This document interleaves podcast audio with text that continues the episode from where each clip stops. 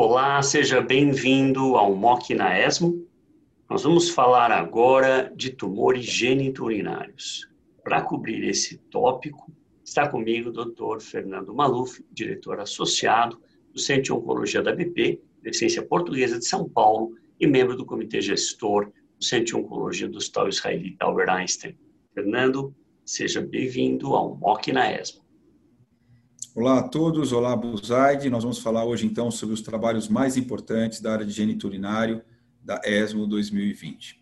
Os trabalhos, na sua maioria, que mudaram a prática clínica. Fernando, o que é que vai mudar no MOC agora? Então, rim, cabo com nível vai ser acrescentado, correto? Exato.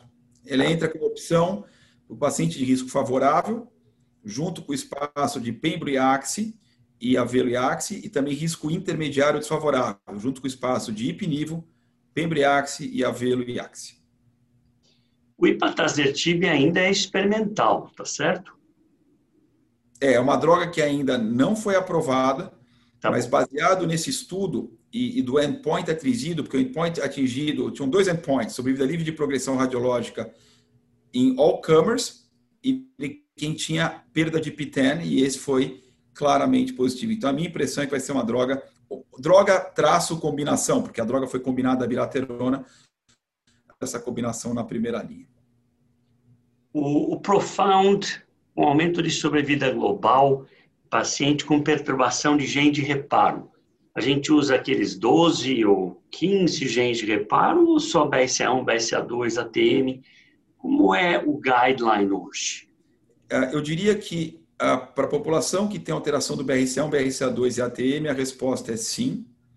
Ah, mas entender também que o estudo ah, como o ITT juntando coorte A com B também foi um estudo positivo. Então, eu diria que isso vale para todas aquelas mutações. Mas entendendo também que o valor e eficácia, ela decai dependendo da mutação. Ela claramente é maior para o BRCA1, BRCA2, que felizmente são as mais frequentes nesse tipo de situação muito bom. Na bexiga, eu fiquei um pouco surpreso que químio com pembro não foi melhor que químio. E dando químio e dando avelumab na sequência, eu aumento sobrevida global, que é o novo padrão Osasco.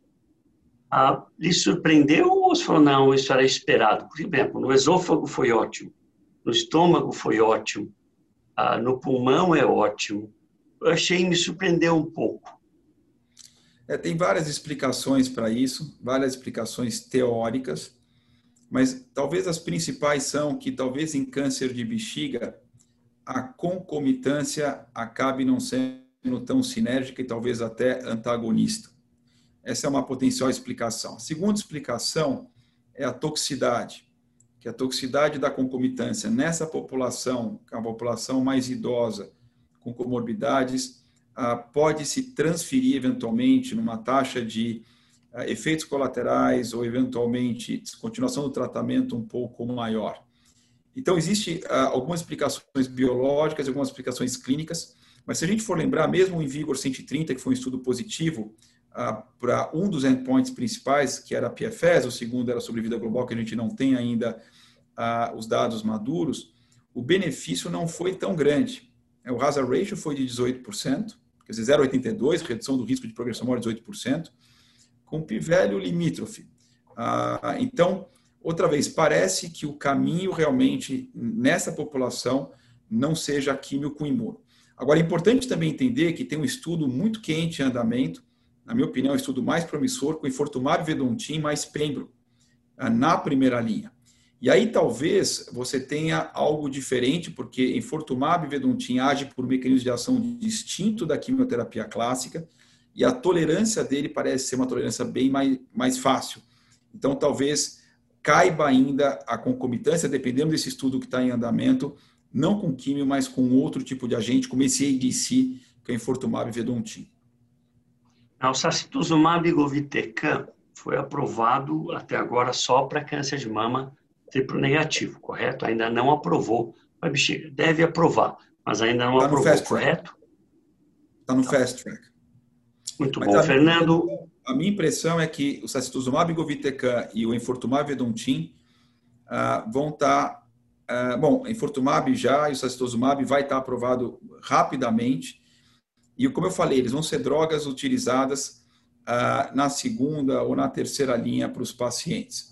Uh, eles são, na verdade, dois ADCs, e diferente do erdafitinib, eles vão poder ser usados para qualquer tipo de população.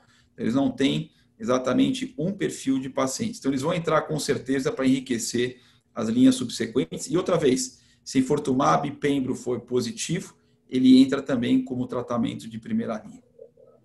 Muito bom, Fernando, excelente como sempre. Muito obrigado pela sua participação. Obrigado, Buzaide, obrigado a todos.